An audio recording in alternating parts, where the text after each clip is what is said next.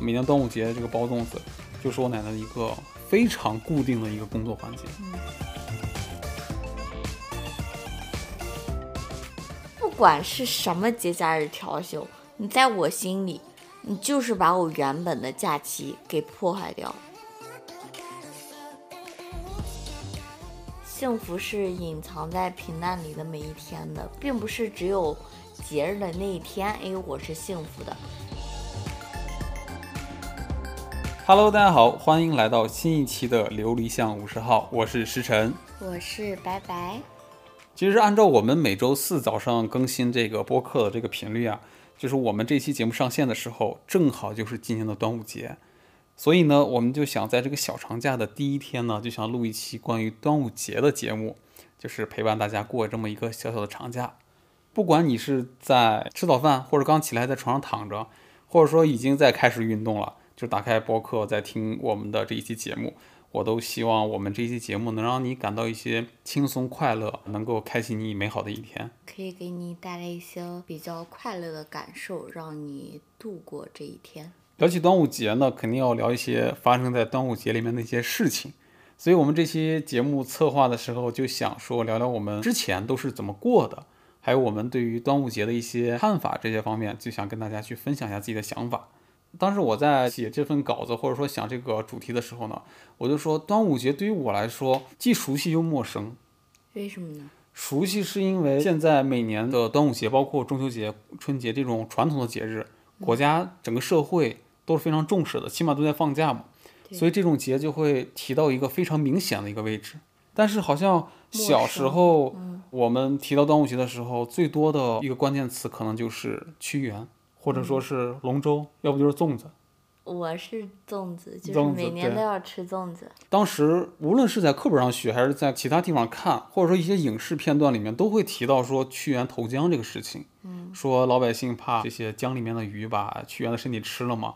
就包个粽子扔到江里面，嗯，然后就是防止这个鱼吃屈原的身体嘛。说你们吃这个糯米吧，怎么怎么着的。但这个也就仅限于传说，我觉对得。，就想说这个问题。我觉得它可能真的只是一个传说。前段时间刚看到一个科普视频，我不知道这个科普的真实性哈。他就是说，从历史上来看的话，屈原跟端午节本身是没有太大联系的，嗯，就关系没那么，没就像那么我们紧说密的那么紧密。对，没有那么紧密。但是这个端午节具体是干什么的，我也忘了。我觉得这个一定是传说，为什么呢？就像对之前咱们听说的那个鱼，起码没有能力把这个粽子解开吧？它怎么可能吃到里面的米呢？对呀、对吧？这个好像就是有点矛盾的，对所以也就反过来证实它就是一个呃民间的一个传说而已。但是我后来觉得，之所以要把端午节吃粽子纪念屈原，就是联系到屈原这件事情身上的话，肯定有一定原因的。我能想到一个原因就是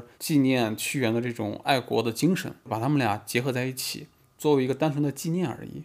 但是端午节它肯定有原来它本身的一些含义，或者说是历史背景的。对，就是说，可能作为人类文明来讲，就是还是想表达一些东西的对，所以会有这么一个神话一样的传说的故事，传说。对，对，所以这个就是我提到端午节，其实最能想到的，就包括你刚才说的粽子一样，就是因为有屈原，那就有粽子。我其实对粽子印象还挺深刻的，因为就我特别小的时候，我其实对端午节这个概念并不是很深，我不知道端午节是干什么，嗯我只知道每年这个时候。有一个绿色的东西，剥开 里边就是有那个米，然对后里边有红枣，可以让我吃。后来我知道这个东西叫粽子，然后它每年都要包，就在端午节那一天之前的一个月，就会开始准备包粽子，对，就包括家里边的家长会去菜市场去买粽叶呀、糯米呀、红枣和蜜枣，还有裹粽子的那个绳子，对，我们那边是管它叫马莲，我我真不知道，我一直叫它这个绳子，或者哦叫细绳儿。我们从小就是叫它马莲。哦，然后就是把这些东西你都准备好以后，就再挑一个大家都没有什么事情的这一天，就比如周六啊或者周日，嗯，早上吃完早饭以后，就把那个材料码在一个个的嗯盆里，摆在院子里，整整齐齐的。对，整整齐齐的码成一排。最后呢，这边再放一口锅，就是要包好那个粽子，就跟流水线啊对工作一流样。水线就大家一起在干活儿。对，一个一个的就把包好的粽子丢在那口锅里，包完以后，基本上等到中午吃饭那个时间就就可以上桌 了，不是就包完了。我以为直接就可以啊吃了。因为要包很多，包完了以后，我们家以前在我特别小的时候，我们还用的是那种蜂窝煤的那个火，哦用那个火蒸出来的粽子会格外的香，哦，跟燃气灶跟我们现在这种燃气灶它是那种慢蒸出来火，对，蒸出来是不一样的。然后蒸这个粽子的时候，还要特意往上面压一块石头，你知为道是什为么什么呢呢？？跑气儿不是怕那个粽子在里边滚来滚去的那哦个米给跑出来，就是相当于固定它。对，就把它给压实了，就避免哦翻滚出现漏米这种情哇，况。这个好细节啊，这个，因为我可能小时候不太注意这个，男生嘛就出去玩儿了，我可能不太注意这些细然后节。就这个粽子蒸几个小时，然后下午就可以吃到了。就它蒸的过程中，你就可以闻到那个粽叶的香味。哦，我们对那边儿叫竹叶，但我记得竹叶差不多吧，应该就是那个意思。这个叶子专门用来包粽子的，好像是。对，家里边的家长还会每年讨论说啊，今年的这个粽叶又涨价啦，什么什哦么，对，就那会个闲糯聊这米些啊东西。又又涨这价枣了，儿怎么怎么样的？对，然后等到这个时候，不是等过了端午，家里边那个糯米如果还有剩下的话，嗯，我们会把那个糯米再泡一下，再放到一个盆里，铺上枣，然后再铺一层糯米，然后再放枣，干嘛？蒸？再蒸一下。就这次不包了，就对，直不接包啦，就直接吃。但哦是我还是觉得没有那个有粽叶的好吃。有那个粽叶，第一有味道，对，有那个第二有香那味种拆解的快乐，嗯，就是你把那个对绳一解开，然后把那个对皮慢慢的剥开。但是吃粽子有一个让我特别感到不方便的一点，嗯，就是吃完粽子手特别黏。所以我后来我吃粽子，我都是把它拆开以后，我一般要吃两个的，然后把它放到碗里，然后立马去洗干净手。因为它那个糯米真的非常黏，而且它里面有糖分嘛，对，你一蒸，它那个糖分就散出来了，就散到那个就是我说那个竹叶上，嗯，然后一层膜那种感觉，就也特别滑，嗯又特别黏。然后你解开之后，直接就在粽叶上吃，我不，我但是吃完之后那个满嘴啊都是黏对的，整个手、整个嘴巴都特别黏，所以又想吃，我又特别嫌它麻烦，所以我每次也就吃一颗到两颗就结束了，基本上。我小时候其实还挺爱吃的，我特别喜欢蘸白糖吃。对，因为我们那边基本就是吃枣了。对，要么是红枣，要么是蜜枣。对，就是基本上就是两种。我小时候关于粽子的这个记忆，就会提到一个人，也是我可能在以后也会经常提到的，因为他在我生命里非常重要嘛。嗯，就是我的奶奶嘛。嗯，我从小上学一直到高中的时候，每天的中午饭都是在我奶奶家吃，所嗯以我奶奶做很多事情我都是能看到的，就包括每年端午节这个包粽子，就是我奶奶的一个非常固定的一个工作环节。嗯，在端午节的至少前一周吧，嗯，她就开始陆陆续续像你刚才说的，在家里面准备。哦。但是那我一奶套奶流是程一个人，嗯，她这几个孩子要么就是上班儿，要么做生意，就是嗯对非常因为忙碌。那时候其实跟我们现在状态差不多，根本没有时间去去搞过这这些个事传情。统的这种节日，有对时候对没这有个也精是可以力理解的。所以基本上就是我奶奶一个人在家去做这些东西，因为我总感觉这种老人家呀，对这种传统节日，就包括端午节、中秋、春节这些节日啊，特别他们在是意对非常的重视。但是我又很好奇，你说屈原跟他有关系吗？没有。也没有关系。划龙舟有跟他有关系吗？好像没关系。但这粽子呢，就实实在在的，我觉得有，就是很多老百姓能够亲口吃到的一个东西，嗯所以他会非常重视这样的一个这样的一个仪式吧。我觉得奶奶其实可能不是重视这个仪式，她是觉得她做这个，然后可以让你们吃到，就是有一个可以让你们回来家里的理由。因为对每个人要取这个东西，肯定要回来家里，是的，大是家的，是又的，就又可以聚在一起。是的，就是一个亲情之间的连接，就是对靠这些生活里面的小事情对，嗯但是非常的辛苦，就是做这些事情。我就记得我奶奶当时搬一个大铁盆，嗯，你们家以前洗衣服用不用那种大嗯，铁我盆？知道那个，我们也是用那个东西对装，吧？好像我觉哦得以前家家都有这个大铁盆，当嗯时也没有什么洗衣机嘛。 对，还有那个搓衣板儿，嗯对，我就记得那九几年那时候，或者零几年，二十一世纪初那时候吧，这么说感觉自己好老啊，对吧？就九几是年就是二十年前左右，就是那个时候。九几 年，对，我就记得那一盆子里面泡的全是糯米，它那个上面必须有一层汤，它不可能是干糯米，昏昏的，就和那大米粥一样。对然后就是和你说的一样，就是粽子叶儿啊，完了绳子呀、枣啊什么什么的，对，然后就一个人儿包，嗯每年包特别多。然我后印象中让你特们别回多去拿，对，然后会给就是他这几个儿子还有姑姑，然后打电话，然后每家拿上十来个，拿走。你想一家十来个，将近五十个左右。其实包一个那个很累的，我小时候专门学过，但是我就是觉得我手笨还是怎么样，呃，就可能小时候真的比较贪玩儿，就懒得去认真去学这个对，东一西。方面真的是懒得学，安静不下来去做那块对学。当时我就看我奶奶包，她就是先包成一个漏斗的样子，嗯是吧？然后塞米塞枣，然后不知道又怎么折一下，就变成一个那个立体的那个，就是四面都是三角形的那个东西了，嗯就是粽子这样的东西。然后就系上绳子往那儿一放，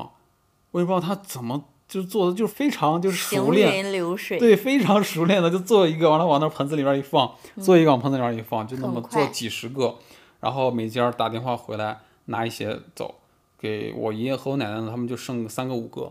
对这样子，每年就这么周而复始的，呃就是去做这样的一个工作，我就觉得真的非常非常辛苦，但你吃就那么一下，嗯，但其实它背后真的很辛苦。所以我从小吃的粽子，基本就是我奶奶包的，就是亲手包的这些粽子，印象就非常深刻。那时候不管是放什么传统节日的假，我印象中这种假好像并没有专门的去放假，就像现在的三天这种假，嗯，它只是一个节日。那时候的节日好像就是要么在工作日，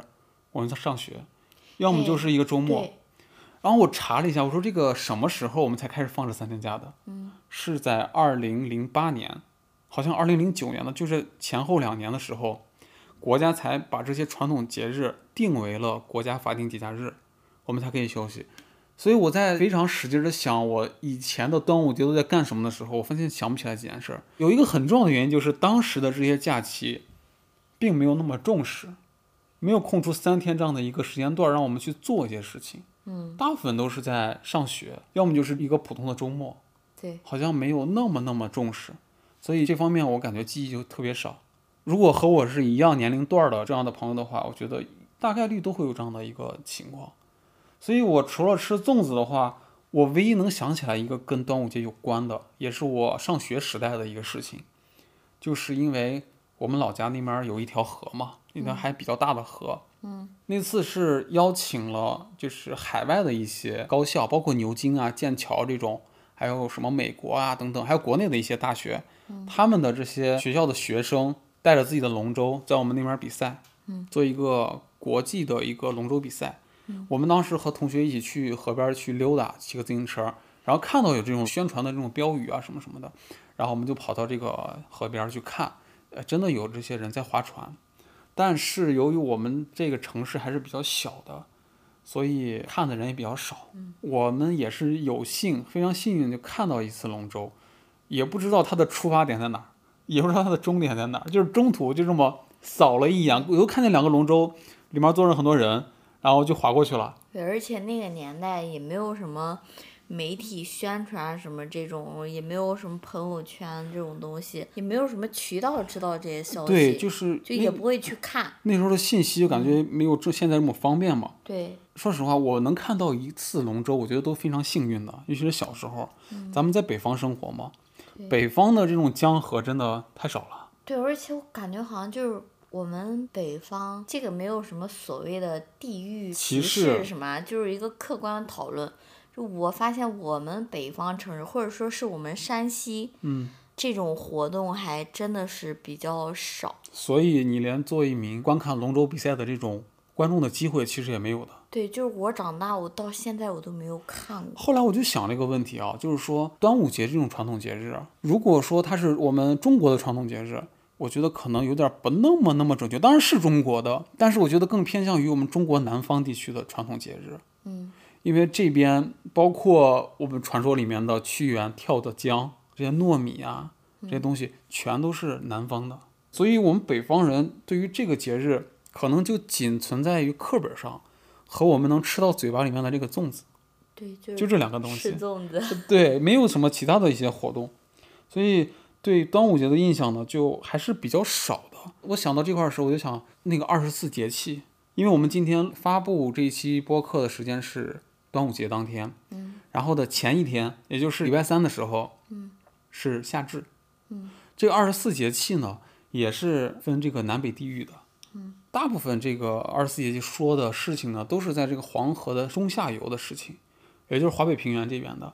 如果说广东啊、广西、贵州这边的一些农耕的一些活动啊，跟这个二十四节气可能就没有那么准确的相符。我就想，我们国家真的太大了，就任何一个传统节日，它是无法完全覆盖这么九百六十万平方公里的。对，所以太大了。对，就是无论是我们说的端午节，还是说一些其他的节日，包括在饮食上、文化，都是有天差地别的这种不一样的感觉。嗯，甚至就是哪怕你是同一个省，你就隔壁市，他吃的东西都不一样。对，但是现在因为我们国家的流动性增强了，南方、北方、东边、西边都是一个大融合的一个状态，嗯所以这种节日，无论你是在哪个地区的，完了你现在在哪个地区的，都是非常融合的一个状态。对大家都能哦，这面的传统习俗是什么，那面传统习俗是什么样的，所以慢慢就接受了，呃，这些很多的这种风俗文化。上了大学以后，应该就都是自己过。你自己过的话，你会买粽子吗？有时候学校卖我们会那么意思一下，就包嗯括猛哥啊，我们在宿舍里面吃个粽子，相当于超市这种地儿嗯我嘛先给观众科普一下猛哥是谁。猛哥是他的大学舍友。啊，关系非常好的一个朋友，有机会我把他拉过来，我们做一个三人的一个连线就好了。再到后来呢，就是离家了以后，自己的话，自己一个人对这些节日就没有那么在意了。而且我记得我当时上了大学以后，就是我为了省那个车票钱嘛，我是除了寒暑假的话，像这种小长假，我是基本不会回家的。我那个时候，我有一件事我特别迷恋，嗯就是跑步。所以我就想起来，我那时候过这种小假期，不管是端午节还是其他什么节日，嗯我每个节日都有这么一个固定的环节，我会去操场去跑步，啊，因为那个时候大家基本都离校了，然后学校根本没有很什么人很。清静，对，我就在傍晚的那个时候，就是快天黑的时候，吹着风，然后去跑那个步。感觉那个 BGM 都快想起来了。对，就是跑完步再去买半个西瓜，然后回宿舍吃。对，也没人给你抢这些位置，对，都挺好的。就是我后来查我跑步记录的时候，我意外发现，就我每一次跑步突破的那个公里数呀，或者说是时间呀，或者说配速呀，基本都是在这种小长假的时间完成的。嗯，反而是一个就是自己可以做一些事情的时候，对，即便它是一个端午节这样有名字的一个节日，但是还是放在了一些跟自己息息相关的一些事情上面。对，我会觉得虽然那个时候我没有专门去买一个粽子吃，但是我是会觉得这个是我给自己的一个过节的仪式感。对，就是我上大学的时候，包括我已经毕业找工作的时候，嗯，那个时候我不是也是一个人过嘛，所以这种节日呢，说实话，一个人过就没什么意思。就是你一个人，你就不会想起来过节，对，很那大概率。那时候除了我刚才说的，我们宿舍一个人买一个粽子，基本上就打游戏度过了这种节日。嗯，呃，上了班之后呢，因为我上班直接就是在南京的嘛，在南京这边，它本身就是一个旅游城市，不过节的时候人就很多，嗯，它一过节人更多，所以我会选择这种节假日的时候就在家里面待着，不管你放三天还是放五天，我都会去避开人群，对，要么就是在小区周边去溜达溜达，嗯，基本景点什么都不去，要不就在我的出租房里面看个电影啊，看个综艺啊，基本上就过去了，就把节就过完了，就这样的一个状态。而且呢，我第一个那个公司不是也是算是一个大厂吧，嗯，那时候我们的节假日都是砍班儿的，砍完班儿之后，你再选择一天去加班儿，虽然没有多少钱，嗯，但是他们会认为你单身，你没有事儿，会就让会你让你去去加时加班加班儿，对，会让我去加班儿。所以呢，我一个人的时候过这种节日，其实真的没有什么可以回忆的一些事情，特别的单嗯调。单身惹谁了呢？也是啊，那时候就有这种感觉，说我单身我就应该加班嘛，就那种感对，觉。啊就是单身凭什么呀？对，所以那时候的假期也就是一个假期而已，嗯，没有所谓的一些活动。后来咱们俩不是在一块儿了嘛，就认识了嘛，然后也生活在一起了，所以说这个节日可能就过得丰富一点点。虽然说端午节也要吃粽子，就包括每年的公司要发这些福利嘛，就有粽子这个东西嘛。对，虽然每年吃的是公司发的粽子，但是好歹也是都吃到了。有这么一个环节嘛。对，但是呢，这种假期包括端午节，还有其他假期、国庆节等等的，我们会把它会规划成活动和休息两部分。嗯，一要玩儿，二是要休息好，因为马上还要上班儿。对，一种是纯出去玩儿，然后另一种就是纯休在息家的这种休息。对，因为假期结束之后，你还得去接受社会毒打，啊就这样子。对，就是出去玩儿，其实也是挺累的，然后需要一段给自己在家放空的这个时间。对，所以我就想，我们前两年咱们俩都是怎么过端午节的？说实话，我要是单纯的想，我一点儿都想不起来。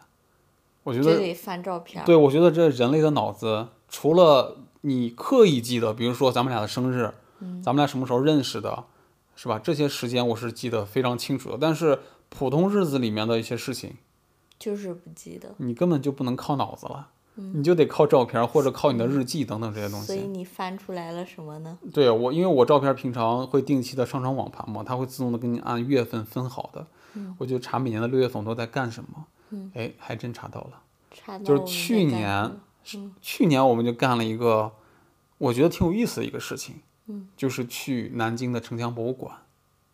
我是看到这个照片，我才想起来，哦，那我哦我们是当时去年去的吗？对这就是哎去对年看那个圆圆圆明圆明园的那个园兽首兽，首，对，就是我们俩一起去看那个东西了。但是那次有一个非常有趣的事情吧，嗯，就是我们俩那天的着装，我印象是非常深刻的，哦，对吧？对，因为我感觉去年的端午节，我们俩做回了一次学生，就是去年的那个服装什么的，是我特地搭配的一个学院风的一套。这个是我在。认识白白之前从来没有尝试过的，即使我在上大学的时候，我也没有尝试过这对，种就风是格。他这辈子都不会尝试这类衣服。就对我，我给我自己配的是一个衬衫，加一个灰色的那种学院风的短嗯裙。短裙，对，对，然后我当时穿小腿袜了吗？我忘穿记了穿哦了，黑色的，对，配了一个黑色的小腿袜，然后再配一双白色的运动鞋，戴了一个白色的鸭舌帽。那天戴帽子了吗？我忘记了。戴了，哎哎哎，那天没没戴没有戴，没有戴。然后是梳了一个马尾的那个头发，然后这个衬衫呢，打了一个领带， 就这个是精华就在这这个领带就这上个领带一打，小腿袜一穿，那个味儿就出来了。就我给石晨配的那个衣服，也是一件白色的短袖衬衫，也是打了一条领带，但是我们两个领带是不一样的，我忘记什么颜色了。你的那个领带是蓝色的，好像是，我我就记得是一个个深颜色，对，然后裤子是一个灰色的嗯阔腿裤，比较垂感的一条灰色的那种裤子。嗯，穿了一双老爹鞋，对，咱俩鞋是一样的，也是就是都是白色的老爹鞋嘛。对。我印象中最深的就是那根领带，为什么呢？因为我那个嗯味儿就特别冲，就是那个学生的那个感觉啊，一下就出来了，真的。而且我那时候的发型已经换了吧，好像嗯已经换的就是有点儿设计感了那种感觉，比以前是要强很多对了。他以前那个头发就是那种，我以前头发真正的学想院想我风，想想啊，比智胜儿那个头发强 点儿，你这个比喻嗯大家一下就 get 到对这吧个点了，真的。就比智胜儿那个头发强点儿。然后现在这个发型呢，我我想想一下，韩国西巴那个发型，但我真的是一个堂堂正正的中国人，只是这个发型有一点点像吧，可能说是。我为什么要说这个领带？因为我不怎么系领带，本身穿正装的机会也非常少。嗯，我到现在为止不会打领带。我在但是我给你打的那个领带，它其实不是特别正式的那种，它那个就是休特闲别领带，对，就是特别校园风的那种领带。那是我第二次打领带，就我人生三十年第二次打。第一次是我在毕业之后，我去第一家公司上班当管培生的时候，我们需要培不得训，哦不，不得不。然后我不是跟你说吗？我还当了个大冤种，花两千多块钱买了一个不怎么穿的西服，那是破西服，然现在还后在我们家柜子里。然后我就还买了一根领带，买了根皮带，当时我不会系领带，我就让那个店员给我系好，我就假装说我想试一下，哎，穿上衬衣，戴上领带，穿上西服看一下，哦，还不错。然后我当时为了我回去之后不会系，我就把这个领带只是松了松，把头只要能套出来就可以了，然后就塞到包里面，就这么凑合了一个月的时间，完成了培训，每天就这么拉一下，拉紧，你然后当时再拉啊松了。你当时你都没想着在网上搜一搜怎么打领带是吗？我真的是懒得学，因为我知道未来我肯定用不到。就是对你没用。对，就因为我当做在学啊嗯就是培训完之后，实际工作当中，我穿的也是便服，就是休闲服这样的自己的衣服，嗯不穿西服的，所以我知道自己不会再用到这方面的，所以就当时就没学。而第二次打领带就是我们去南京城墙博物馆，那是我印象最深的一次。哎，我们当时买票的时候，是不是还被问你们是学生吗？对，还问我们要学生证来着。因为我们当时是看那个特展嘛，特展是进了城墙博物馆之后是需要单独买票的，对买票，因为我们当时还背了一个斜挎包，哇，更像学生了。啊啊，对我忘真记的那个包了。我是一个，我就背那个我的灰色那个你是一个信封包、邮差包，哦那我叫我邮这么差一包说，大家都懂了。哦我那个包就是 J.K. 包，哦，然后我们就一人背个这包，然后穿的一身那很年轻的感觉。嗯、买票的时候，那个服务员说：“你们是买学生票还是买成人票？”我们俩就打了一下瞪，我说：“为什么还要这么问我们俩？”那种感觉。但是马上一恍惚说：“哦，我们俩成人票，成人票没带学生证。” 完了就买了那个，应该是二十块钱吧，就几十块，四十块钱。忘记忘记了多少太钱久远了。然后买了张票，然后进去就看了。那时候我就感觉，我去年也要三十一岁了吧？我们去年都三十一了，对啊，你看不像吧？感觉，不像对我完了被叫成二十多岁的那种大学生的感觉。小伙子。这个是我不得不承认，是我跟白白生活在一起之后，包括我的着装啊，包括我的发型啊，包括我的整个的精神状态啊，说实话，真的有很大的一个变化，变得非常年轻。不过我觉得当时能让别人问出来我们是是不是学生的那种问题，嗯，一是我们着装可能显得比较小一点。二，我觉得有一个原因是我们俩本身长得也偏小一点，我感觉不像那么成熟的人，因为我脸圆，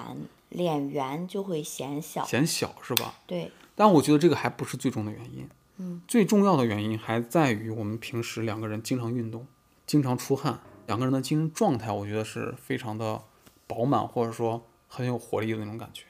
对，也是其中一个原因吧。其实还有一个可能你想不到一个原因，嗯可能是因为我们穿的土，穿的土，还真是哦，嗯，可穿的能土，可能是土了点儿。他就说对啊，人家学生一般都这个样对，子。学生穿土，所以那次的经历，除我了就垃印圾大象学中生。就特别深刻，就是一看照片我就什么都想起来了。不过说了半天，我们还没说到正题，就我们那天具体干什么去了？嗯，就是去看那个圆明园的兽首。对，当时有四个兽首是第一次来南京，我们知道这个消息之后呢，就决定一定要去看一下。抢票抢的我真是印象深刻。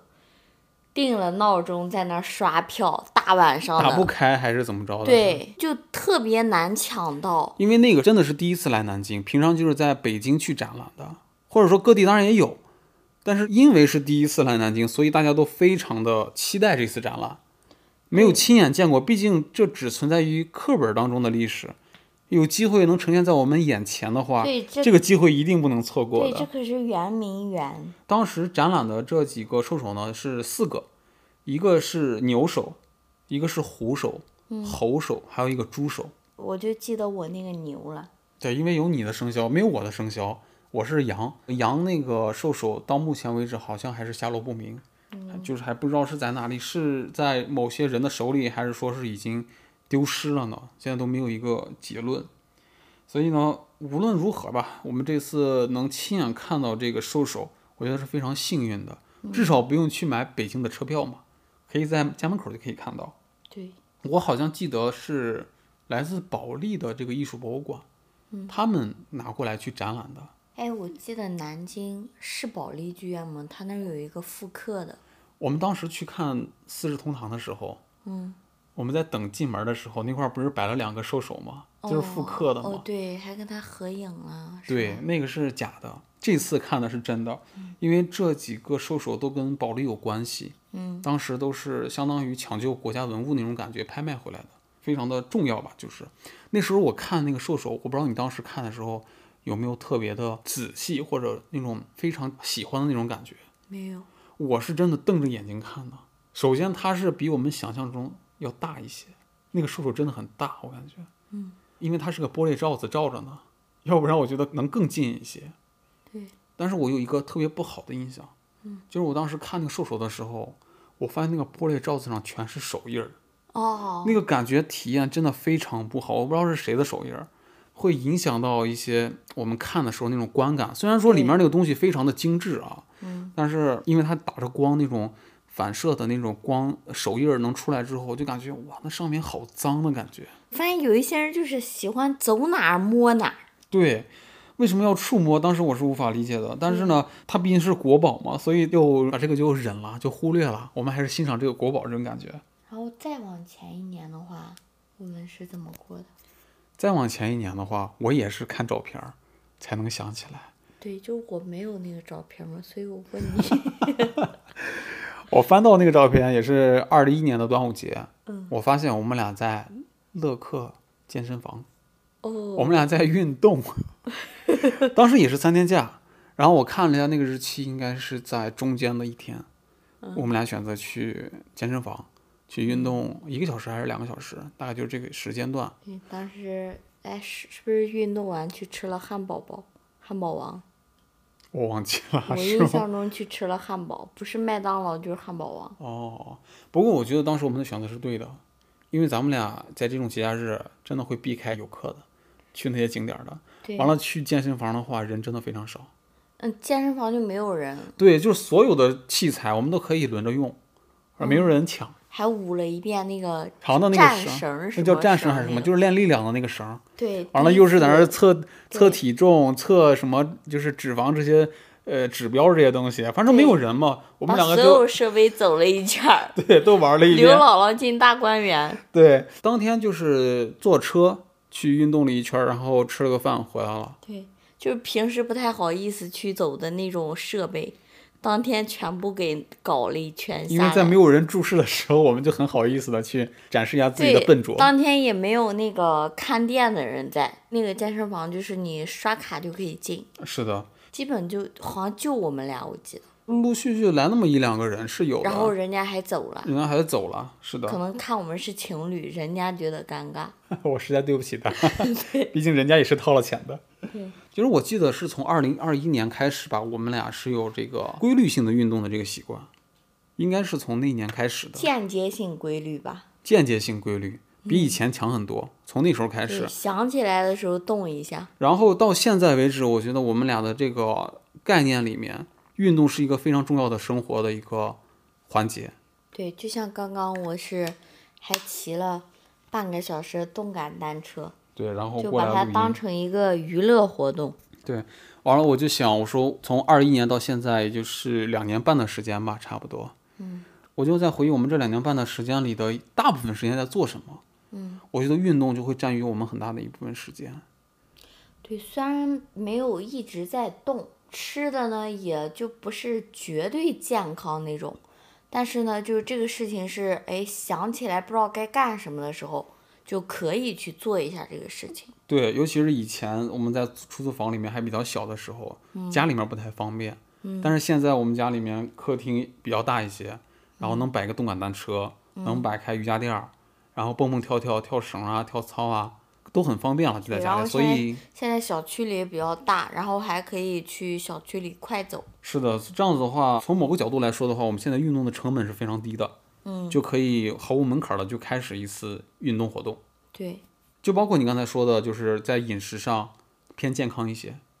然后加上一个频繁的运动，嗯，然后还有读书的频率，我们也非常高现在。然后整个人的状态，我觉得这两年半的状态啊，嗯都是一个非常积极向上的。当然也有非常难过的时候，情绪不好的时候，但是我觉得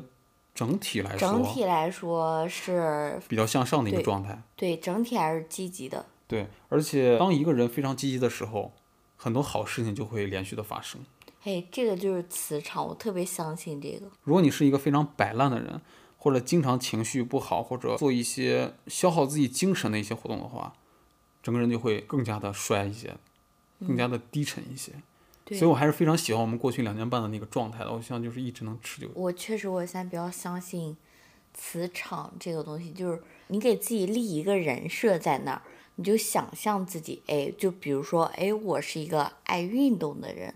我是一个爱吃健康食品的人。你在向别人介绍的时候，你就会有自己的一套原则，就是啊，我是一个爱运动，我又健康。当别人问你啊，你要不要喝奶茶呀？你自己就会想啊，嗯那那我这么健康了，我怎么能一直喝奶茶呢？对吧？这也是一种就自可以我暗少示的结果。对，就可以少喝一杯奶茶。其实对自己也是一种间接性的帮助，是的。就会帮助自己，哎，真的变成这样一个人。要是我们今天不这么复盘一下过去两年半的话，其实我觉得也就那么恍恍惚惚过去了。但是认真思考一下，我觉得过去的这两年半时间真的非常宝贵的一个经验，也是我们未来生活一个可以坚持下去的一个生活习惯或者生活方式。对，虽然没有赚到什么钱，但是思想上成长了。对，把整个人的状态调整得很好之后，你才有机会去做更多的事情嘛。对，所以提到这个的话，我就想，我们两年前在端午节去运动这么一个事情，嗯，其实就是我们这两年半生活的一个缩影，嗯，对吧？对，因为为它可之能平时的娱乐活动也是这样。是的，所以嗯即便它是一个三天的节假日，我们也会像往常一样的去生活。对，幸福是隐藏在平淡里的每一天的，并不是只有节日的那一天，哎，我是幸福的。我们作为普通人来讲，我觉得就是我们每一天都有自己的一个那个小小的高光时刻，哪怕哎，我今天吃到一个很好吃的饭。哎，我今天帮助了一个人，哎，我今天喂了一只流浪猫，这些都是我们日常里的高光就是时刻。当你回忆的时候，你就会发现那些普普通通的日子积累下来，其实能量很大的。对，说到这个端午节，我想到的一个词是调休。我觉得嗯那这个词，现在天天在话题对那个热搜榜上我挂觉得着，这个词大家很有共鸣。其实调休这个东西吧，你就不管是什么节假日调休，你在我心里，你就是把我原本的假期给破坏掉了，硬生生的拆东墙补西墙，对把我的双休拆了，然后补过来这么一个所谓的小长假，骗我去消费，拉动那个什么东西，对吧？就是如果你真的想要放假的话，你就大大方方的放三天；就是你不想放的话，你就正常保证我的周末假期。就作为打工人来说，就很满足。我之前还看到有网友说这个关于取消调休，就讨论取消调休这件事嘛。有一个网友他在那里说，我们这种想法不应该叫取消调休。对，他说有一个官方的术语叫什么增加节假日，哎，对就是对，说实话，我关心他这个官方术语吗？我不关心，就是我这种普通老百姓，就要实实在在的拿到这个假期。对我普通老百姓，那不是我的专业领域，这不是我应该关心的事情。我只是想关心我的假期有没有合理不合理对。大家你不要跟我扯什么什么专业术语，什么增加节假日，这不是我应该关心的东西，我也不学这个。大家不是要求取消调休这个事情，对而是要真正的去放假，真的去过节，而不是拆东墙补西墙那种感觉。对，就是他爱叫什么叫什么，就是问题的关键点不在于它叫什么，问题的关键点在于我只想保证我的合法的这个权益，我们的正常的假期。就是在这样的一个背景下，说实话，我本身对这个事情咱们也很无奈，也没有办法改变嘛，就是对，吐没有槽办法嘛，也，所吐槽所以嘛。我现在坐在这里开麦嘛。在这样的一个背景下，我换一个角度，嗯，我反而很期待这三天，因为这三天对于我来说，是可以有大块的时间去干一件专注性的比较强的一些事情的。就是改变不了，就安慰自己。那只能是我做对自己的事情，让这三天变得更有价值一些对事，情。但是它并不妨碍我继续呐喊，我该要争取。 该吐槽吐槽，该争取争取，但是就是嗯对在现状的这种情况下，我们三天想想自己能做什能么。做什么呢？如何把嗯这时间利用起来，我觉得是更重要的。对啊、毕竟是三个二十四小时加起来能做很多的事情，包括你想在三天里面读完一本书，包括我们在策划更多的小宇宙的这种博客，嗯，或者能够拿出一天的时间去爬个山，在外面溜达一下，放松一下心情。我觉得在这个角度来看的话，其实也是一个不错的机会。对，当然了，我想的可能更多一点，比如说像国庆节这种七天假，五一是放五天吧，是吧？五一是放五天。我的考虑，首先，如果他能不把这些工作日和假期这么乱调的基础上的话，这种节假日非常重要的。可能对于我们不太重要，但是对于很多常年不回家、无法回家的人，我觉得对他非常重要的。嗯，是如果只是双休的话，从上海回一趟云南是不敢想的，或者回一趟青海或者甘肃或者更远的地方，就是放这么大块的时间，对于很多在外地工作的人是非常重要的，对，因为他可以拿出这段时间专门的回一趟家，或者专门的去做一个什么什么事情。嗯，这个对于他们我觉得是非常重要的，所以我们并不是说要取消调休，嗯，而是把这个假实实在在的放下去。对，让我们在这个放节一假个日，真正的假期，对，然后在这个假期里面，想回家去见亲人的去见亲人，见朋友的去见朋友，想做一件什么专项的或深度的事情的时候，可以专心的去做，不用担心未来我需要再补回我的这个工作量。该停下来的时候，我们也可以停一停。我可能就是在这方面没那么激进的一个原因，就像在上一期节目还是上上期节目，上上期节目应该是，我们在讨论情绪的时候，我就为什么非常稳定呢？因为我在想这些事情的时候，我都会运用到马克思主义原理。嗯，我相信这个事情是发展的，嗯，不会一成不变的。嗯，就包括我们现在网友的很多的吐槽，很多的争取，嗯，这都是一个过程。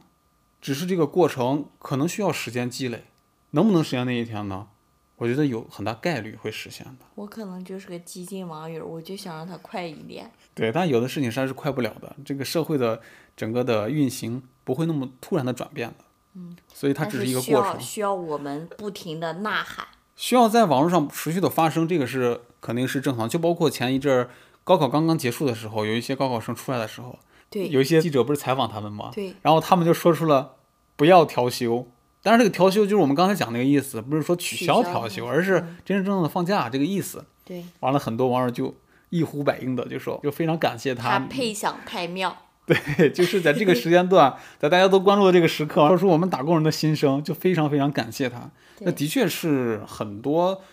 网友，包括很多工作岗位上的人的一个真正的一个心声吧。所以，呃，这个就不限于端午节了，是任何一个节日都嗯对希望能希真望真正能的放假一。个实实在在的假。对，这个就是当下对于这个节日的一个主流的一个看法吧。就说完刚才就是让情绪都不太好的事情之后，我们说一个开心点儿的事情，就是端午节，我们现在可以吃到各种口味儿的粽子，嗯，这个是我挺期待的。对，你是喜欢吃什么粽子？我以前咱们在北方的时候啊，基本就是甜的。对我就记得那时候我小时候，家里面大人说，说南方人吃粽子都是吃咸的。嗯，但是呢，我那时候也咱们又没吃过，就跟着大人在那吆喝说：“哎呀，那咸的是吧，啊难吃对，能，或有者多好吃对啊，呢你？怎么能吃下去呢？那肉米里面包一块肉，那对多，难吃现在呢。”想想，吃不到葡萄 说葡萄酸。那就是可能当时就是呃信息比较闭塞，完了流动性也不太好的情况下，就是对，呃，对一些地方的一些偏见，可能南方对北方也有一些偏见，说是怎么吃甜的那种感觉，是吧？嗯，然后咱们非常幸运吧，从北方来到南方生活工作，来到这边之后呢，就看到各种馅儿的粽子，嗯，就包括最近发的这个馅儿，有肉粽的，也有枣儿的，嗯，也有其他的什么咸蛋黄这些馅儿的，我还记得有红烧排骨。红烧排骨，就对各种馅儿。说实话，这咸的我还真挺喜欢吃的，嗯，你现在是更喜欢吃咸的？更喜欢吃咸一点的东西。我其实是两种馅儿的，我都喜欢吃，但是呢，我心中的白月光还是那个 枣儿。不是枣，就是纯白糯米的那个粽子蘸白糖或者哦蜂蜜吃，这是我心里的白月光。哪天给你蒸一碗儿。我以前就我刚来的时候，我特别喜欢吃一个馅儿的粽子，是咸蛋黄肉粽。但是我吃这个咸蛋黄肉粽，那个肉它里面不是有肥肉吗？我是不吃肥肉的，我要把那个肥肉挑出来，给我吃，对，给你吃。然后我把剩下的都吃掉，我会觉得这个其实也是很好吃的。很好吃哦的。对我现在也非常想吃它，但是你不在我旁边的时候，我就那块肥肉，我不知道该给谁，我会觉得好浪费啊，然后我就不吃了，就等我我去在的时候吃。对我就去吃那个甜粽子，我忍受不了浪费这件事情。哦就是现在的粽子虽然味道很多哦，南北方都是可以吃到的，但是，嗯每年热搜的固定话题，这粽子南该北吃粽咸子的还是吃甜的，每年都要讨论一次。我相嗯信今天就当下大家听到播客的这个时候，嗯大家去看一下微博热搜，一定会有这个话题的。 对，那不就营销号炒话题吗？以前我就干营销号的，就是大家不要信这个，不要给他们增加热度。然后我就想，第一是有营销号在带这个节奏，嗯，另外一方面，因为每年都有可能比较闲的人，或者说刚有微博号的人，嗯，他们更愿意参与到这场讨论当中，所以每年都会去讨论这些事情，哎我就觉是得走一波来一波，对走一波来一波。我觉得大家该讨论讨论，就正常讨论，就没有必要上升到地域攻地域那种攻击程度，有的人喜欢吃甜的，有人喜欢吃咸的，跟人口味不同，你哎吃自己的就可以了。对你说这个粽子问题，让我想起来我们上次跟朋友吃饭的时候，大家就在聊西红柿炒鸡蛋这个问题。对我们两个北方人坚定的不放糖，我们是要放生抽的，生抽或者盐嘛，对，生抽或者盐，咸口的。对，然后他们就是坚定的要放糖。对，就是这就是南北差异，也是口味不同的一个对结果。当然，还有一种除了这种枣的，除了肉的，好像是还有一种冰粽。最近几年好像也很火，嗯就包括是榴莲冰粽啊，对，就是那个新口味的粽子嘛，对，就比较年轻化一点感觉。嗯，呃星巴克的那个星冰粽。哦，那个我还真没吃过。我其实也没吃过，我是之前有中过一次奖，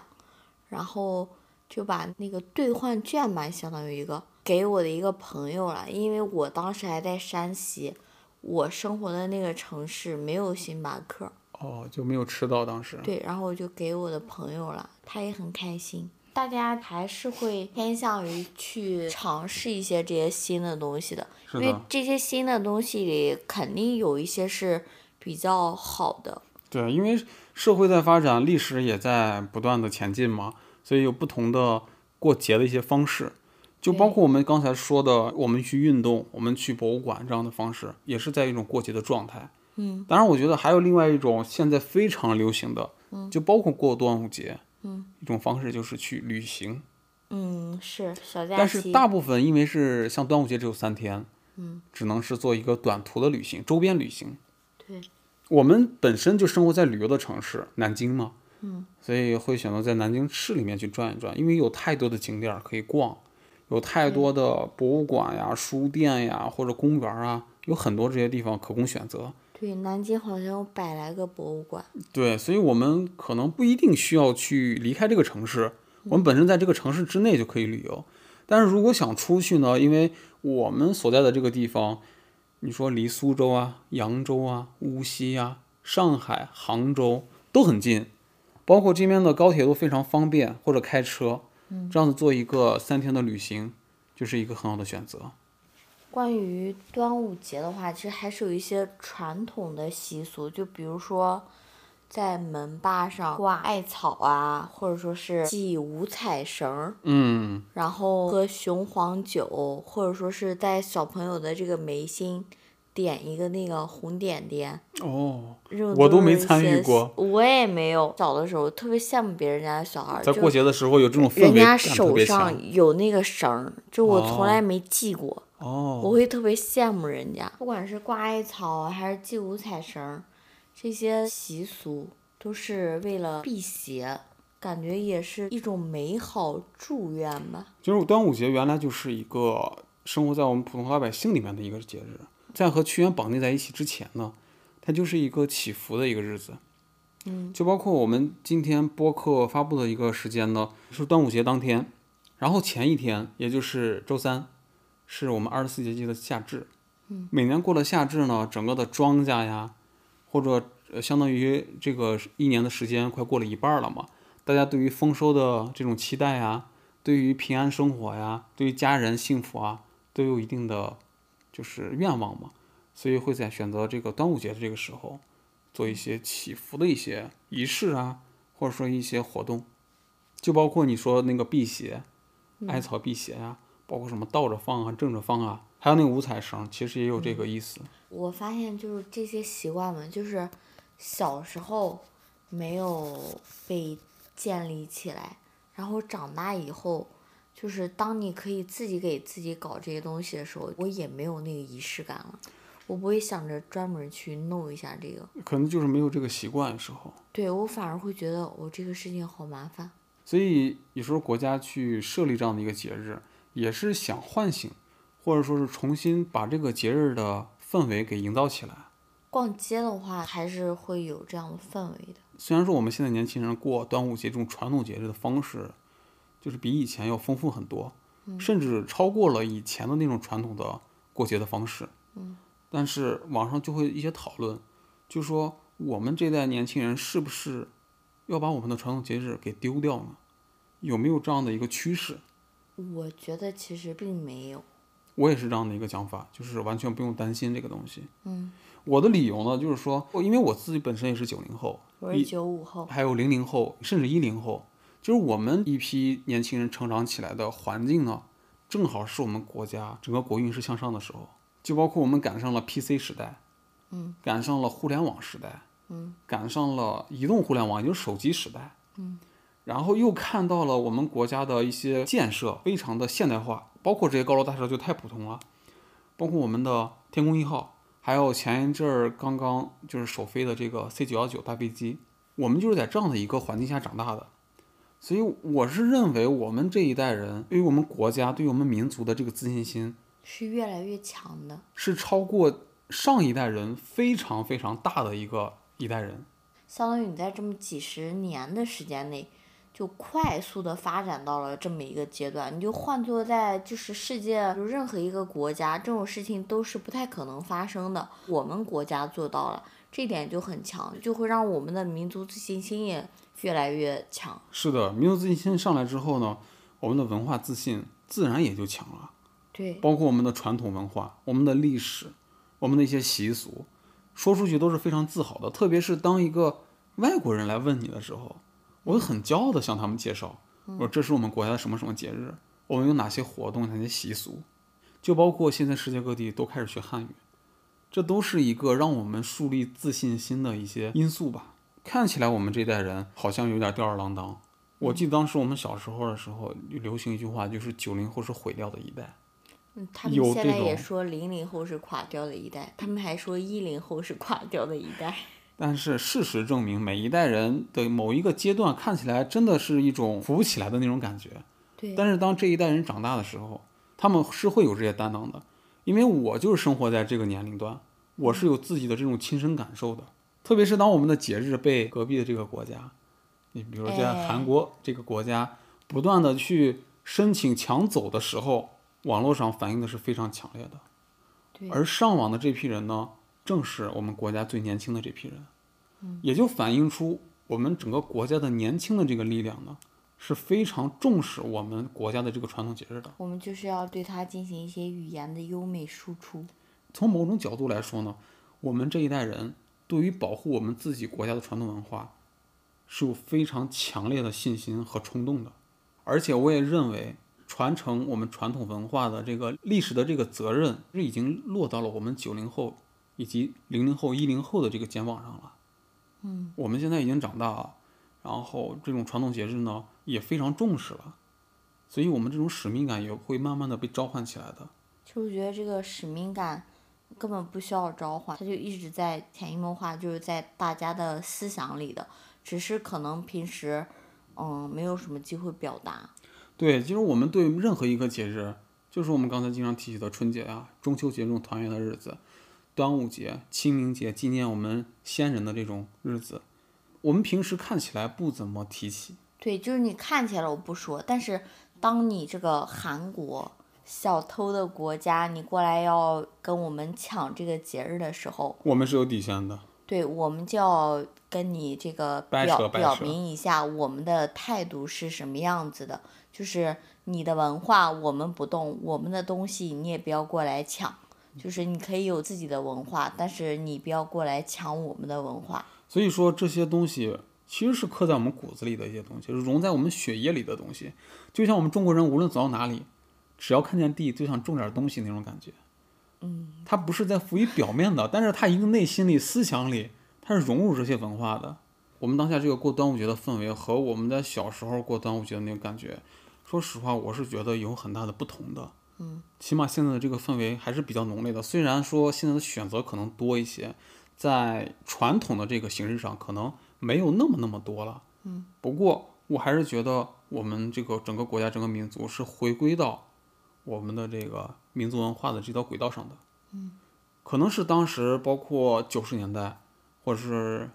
两千年这个上左右的这个年代的时候，我们整个国家那时候处真的是处于经济高速发展的一个时代。那时候全国上下的一门心思都是在搞经济，在挣钱。完了，我们的这个文化方面的东西好像就被落下了。对，因为当时没有办法，没有钱，没有钱你什么都发展不起来。这就也是是根本历史阶段。对，就是你根本没有钱去发展文化。是的，但现在呢，近十年左右吧，近十年的这个文化氛围越来越浓了。嗯，我后来在想，一方面是整个国家、整个社会在推动这件事情，另一方面是我们自己本身也在重视我们自己的文化。但最根本的一个内核，我是认为我们民族、我们国家有一个自我修复的能力的。就是在当我们经济飞速发展的时候，在落下这个文化发展的时候，我们会有这个意识的。